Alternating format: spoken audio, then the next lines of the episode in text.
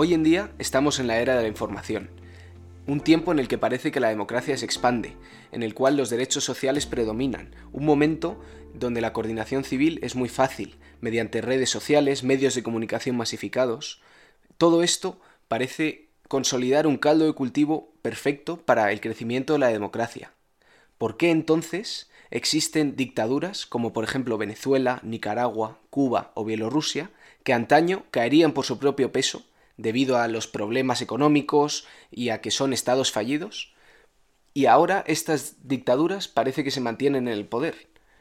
Tenemos aquí a Alfonso, que nos va a comentar un poco eh, sobre cómo funcionan estas estructuras y qué están haciendo distinto estas dictaduras hoy en día para poder mantenerse en el poder. Pues Nico, sí, bienvenidos todos a la Torre del Faro. Hoy vamos a hablar de por qué existen estos casos tan, tan extraños. ¿no? Eh, yo creo que es porque se ha consolidado un poco lo que podríamos llamar una dictadura posmoderna que es así como un nombre muy rimbombante, pero imaginemos que la dictadura moderna es la típica del siglo XX, que era la de un líder militar o un líder fuerte, que se hacía con el poder en un país y que podía mantenerse en el poder mientras las cosas fueran relativamente bien en términos económicos y sociales. Pues es el caso de la dictadura franquista, de, la dictadura del Shah de Persia, se mantuvieron en el poder y empezaron a caer esas, esas dictaduras cuando la situación económica mm, flaqueaba. ¿no? Pero ahora estamos en un momento en el que, como tú has dicho, hay unas dictaduras que gobiernan sobre países que son estados fallidos. Y es, por ejemplo, yo quiero hablar del caso de Venezuela. Venezuela es un país que eh, es, un país roto, un país totalmente no ya quebrado, es que es un país en vías de descomposición. ¿Por qué no ha habido una revolución en Venezuela? ¿Por qué sigue Nicolás Maduro eh, como asentado en el poder, consolidado en el poder y además sin ningún tipo de indicio de caer? Pues bueno, es porque estas nuevas dictaduras, estas dictaduras postmodernas, están, como así decirlo, encajadas dentro de, de una red internacional sustentada por apoyos internacionales que ayuda a que estos dictadores se mantengan en el poder aunque sus estados estén en absoluta decadencia. Quería preguntarte yo algo sobre la red esta que comentas, porque al, hablar en general de dictaduras posmodernas, parece que estás equiparando unas con otras o diciendo que se parecen en algo más allá de que simplemente que son dictadores. ¿Qué tienen en común? ¿Qué elementos tienen en común estas dictaduras que hacen que las podamos llamar dictaduras posmodernas? Pues mira, pocos elementos en común, porque eh, las dictaduras que hay actualmente en el mundo eh, tienen pocas cosas en común en términos ideológicos. Hay algunas que son eh, bolivarianas, como la venezolana, hay algunas que se consideran de corte nacionalista, hay algunas que no tienen ideología, hay algunas que mantienen una ideología de partido así como muy abstracta. Entonces lo que las hace comunes no son la ideología, como podían ser las dictaduras de la Guerra Fría, o nacionalistas hacia, hacia el occidente, o comunistas, eh, sino los métodos que emplean para mantenerse en el poder. Es más una cuestión de, las herramientas que utilizan, ¿no? las que lo definen. Entonces, ¿estás diciendo que se ayudan unas a otras de manera contratos internacionales o simplemente que utilizan los mismos métodos pero completamente independientes entre sí? Pues mira, es las dos cosas porque utilizan los mismos métodos, mm, pongamos nombre a esos métodos, pues la financiación del régimen eh, a través de negocios ilícitos, eh, tráfico de armas, de droga, eh, control de la población mm, mediante fuerzas policiales que son parapoliciales, de hecho, paramilitares. estos son los métodos que utilizan y aún así están conectadas de alguna forma, digamos, informal, ¿no? Por eh, el, influjo que ejercen sobre ellas las grandes dictaduras del mundo, que son sobre todo Rusia, China e Irán. Todas estas pequeñas dictaduras posmodernas, pues las, que has mencionado, Cuba, Nicaragua, Venezuela, Siria, lo que más tienen en común es el apoyo internacional que reciben de las dos grandes. Sobre todo y muy en particular de Rusia. Es, mm, por ejemplo, en el caso de Venezuela, eh, Rusia es un país que está metido hasta las cejas, si lo quieres poner así, ¿no? En Venezuela. En Venezuela, exactamente. ¿Cómo, cómo, es esto? Yo hubiera... Nunca lo hubiera imaginado. ¿Cómo está metido en Venezuela? Pues mira, ha sido a raíz de muchos años que Rusia ha ido aumentando su influencia y no solo Rusia aumentando su influencia, sino Estados Unidos también eh, retrayéndose un poco de lo que venía siendo su rol habitual en el hemisferio occidental. ¿no? Entonces, eh, muy brevemente, mm, Venezuela, por mencionar mm, muy simplemente su historia, eh, Chávez, mm, Hugo Chávez llega al poder en 1919, se mantiene hasta 2002 cuando hay una especie de golpe de Estado fallido y a partir del golpe de Estado fallido de 2002 empieza la consolidación de su dictadura bolivariana, que no es otra cosa que una dictadura pues neocomunista o de socialismo del siglo XXI que se llama, pero esa es otra historia. Chávez muere en el 2013 y le sucede Maduro, ¿no? Y lo que pasa es que la, economía venezolana está en semejante estado de descomposición que Maduro puede perder el poder. El hecho de que Maduro no haya perdido el poder es porque poco a poco va entregando más parte de la soberanía venezolana, por así decirlo, tanto económica como más o menos política, porque lo controlan a él, a países como Rusia. Perder el poder, dices, frente a su propia población a su propia población, exactamente. Entonces, eh, Rusia interviene en Venezuela porque le interesa tener un actor como Maduro, básicamente en el patio de atrás de Estados Unidos, que siempre América del Sur ha sido el backyard, como lo llaman los americanos, ¿no? Entonces, como a Rusia le interesa ese peón ahí, lo que hace es mantenerlo en el poder, aunque su estado se esté descomponiendo. Precisamente lo que evita es que Maduro se enfrente a una revolución. ¿Cómo lo evita? Pues con esos métodos que hemos hablado. Primero, el dictador hipoteca el país, por así decirlo, ¿no? Eh, Venezuela está en una situación económica terrible, tiene una inflación del 2.700%, que es como inverosímil, o sea, es que no, no vale nada, vale más una piedra al suelo que un bolívar. Entonces, eh, eh, Rusia también se aprovecha mucho de esa situación y, por ejemplo, lo que hace es comprar petróleo venezolano.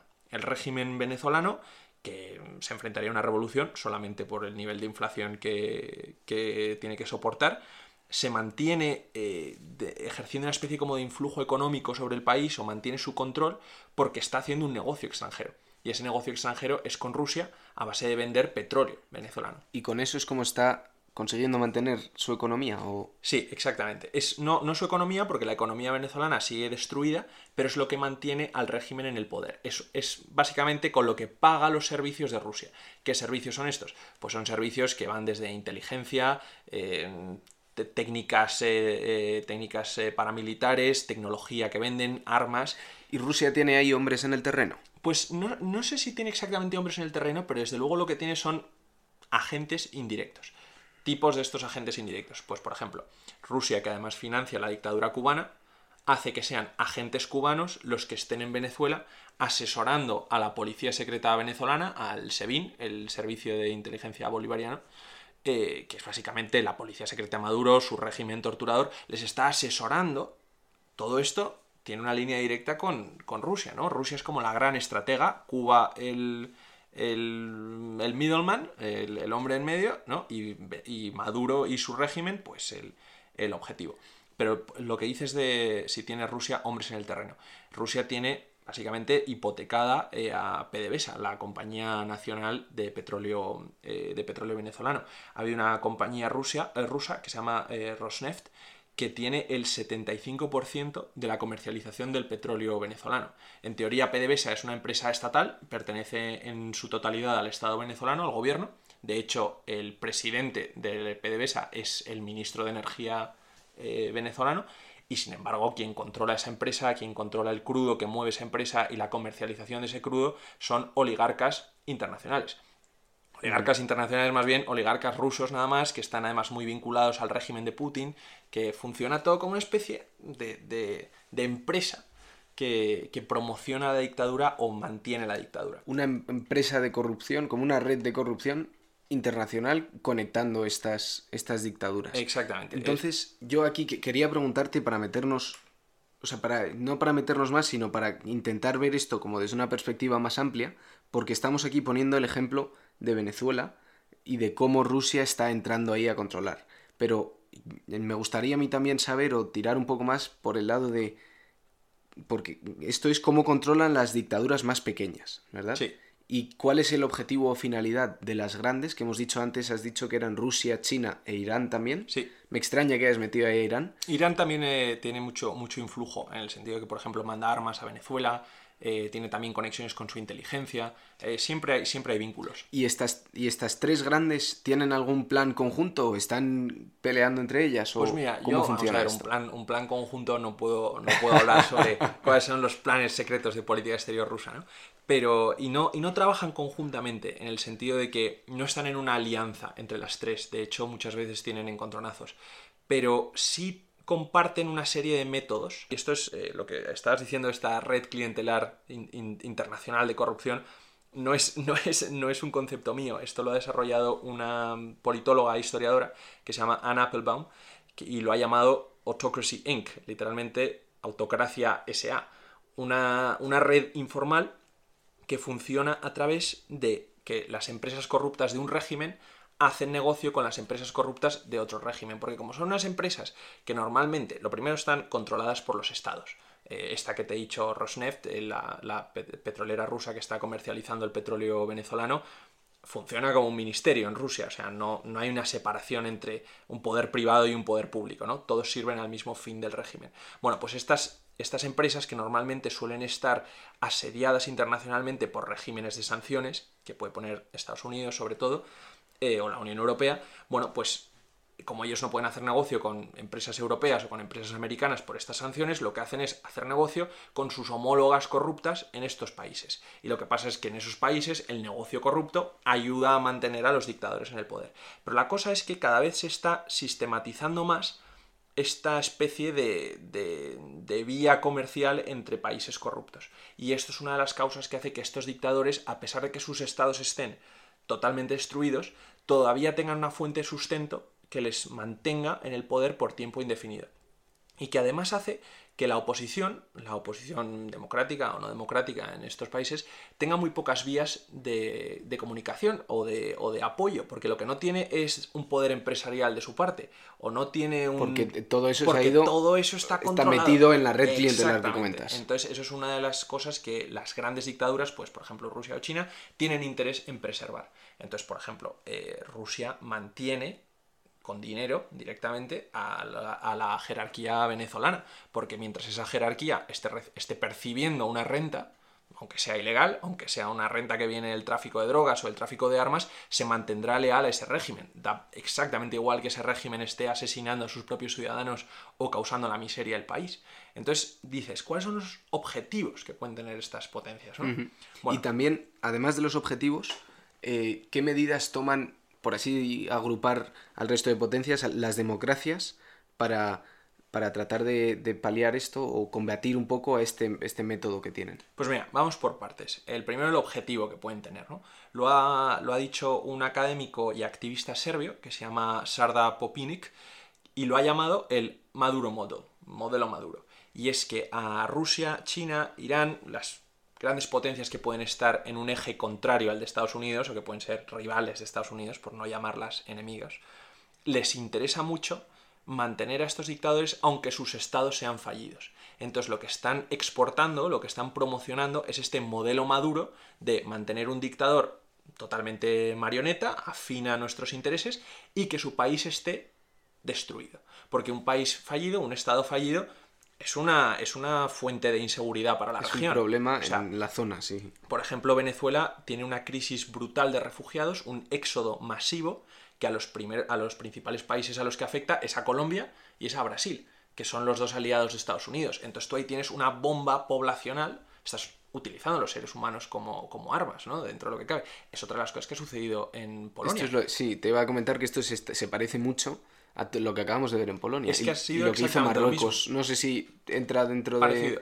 Pero lo que hizo Marruecos con España el, fue el año pasado. Sí, en, en mayo, en mayo de este mm, año. Sí. Pero lo de Polonia es, es, exactamente así, es el mismo método de bomba humana. Eh, en este caso ha sido Bielorrusia, que es también una dictadura que está controlada por, eh, por el Kremlin, por Rusia, y lo que, lo que ha lanzado es una bomba de refugiados hacia Polonia, que es una, potencia de la OTAN y de la Unión Europea, con el mero fin de desestabilizarla.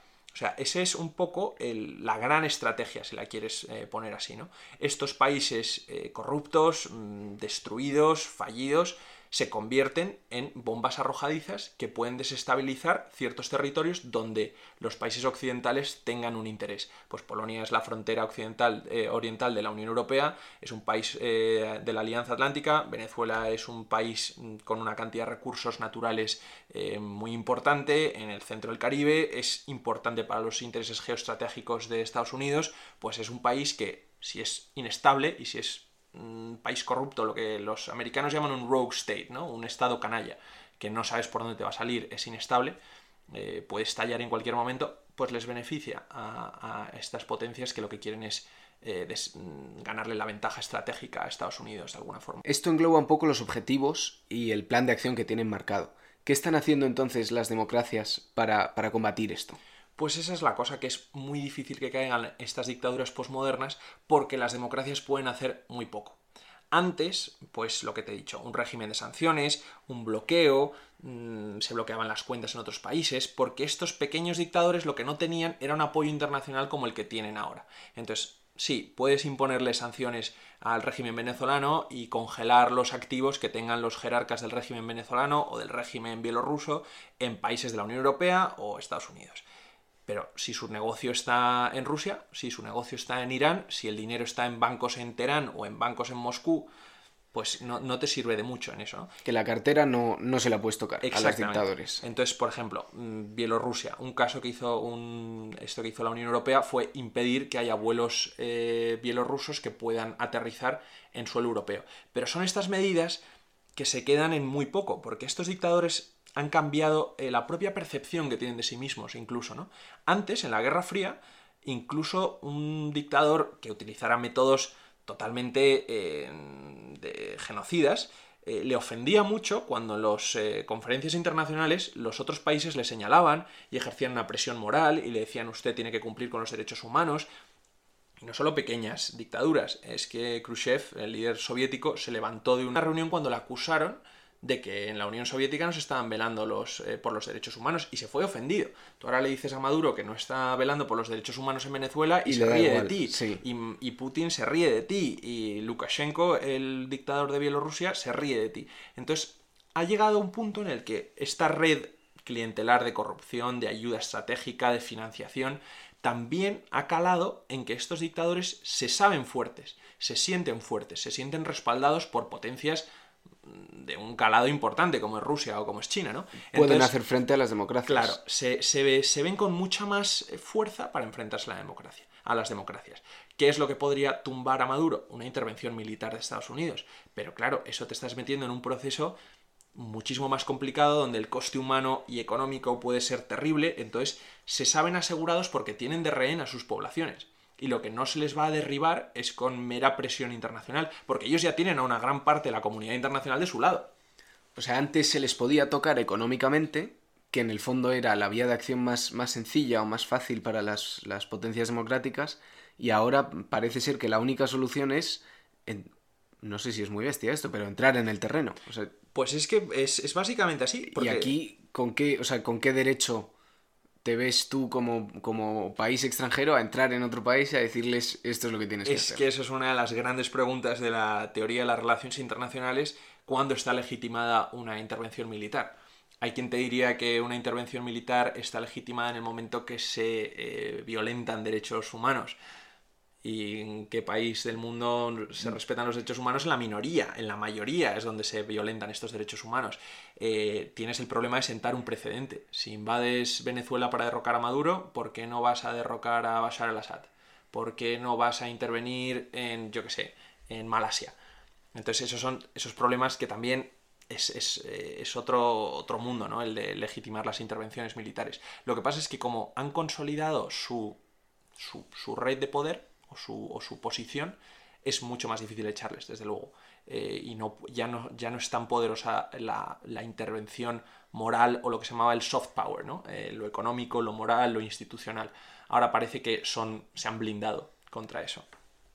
Sabiendo que ahora parece que se puede hacer poco, se puede hacer menos, ¿qué ves tú de futuro para algunas de estas dictaduras más pequeñas? ¿O qué le va, qué va, la población va a poder hacer algo? ¿Qué se podrá hacer?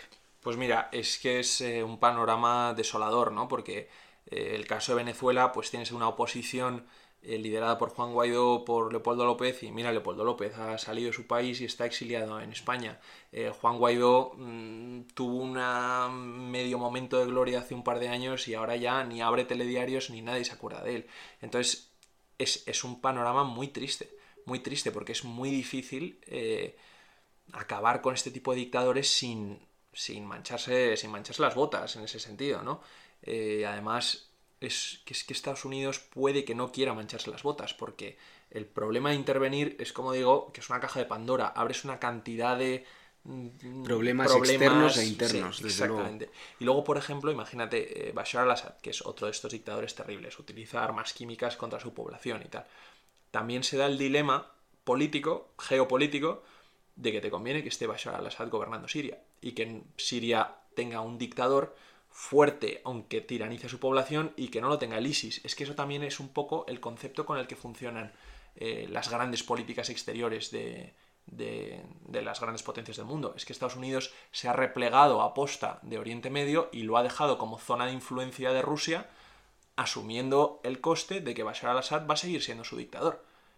Pero eso puesto en una balanza contra seguir involucrados en Oriente Medio y en manos y, mm, esta guerra de guerrillas contra el terrorismo islámico, pues eh, echa cuentas, ¿no? Pues en general todo esto es, un, tema, es un tema apasionante, de verdad, porque es, entender un poco cómo funciona muy, o muy a gran escala o casi al más alto nivel posible las, como este, esta pelea por el poder internacional o por influencia internacional. Y tenemos aquí los dos bloques, que sería el bloque de las democracias, más o menos heterogéneo, cada vez más dividido, y el bloque de las no democracias o de las dictaduras lo que más ahora grandes. Se llaman países iliberales. Eso es hacia lo que vamos. Países, liberales y países iliberales. Pues esos controlando a las dictaduras más pequeñitas y haciendo que ellas sean en cierta manera peones suyos. Exacto, exacto. Es que no lo has podido resumir mejor. Así, así es. Bueno, pues, pues muchísimas gracias Alfonso por traernos esto esta semana y, nos, quedamos con esto y nos vemos la semana que viene. Pues nos vemos la semana que viene con un tema nuevo y si tenéis alguna sugerencia de temas o algún comentario nos podéis escribir a la torre del faro podcast gmail.com y hasta la semana que viene. Hasta luego.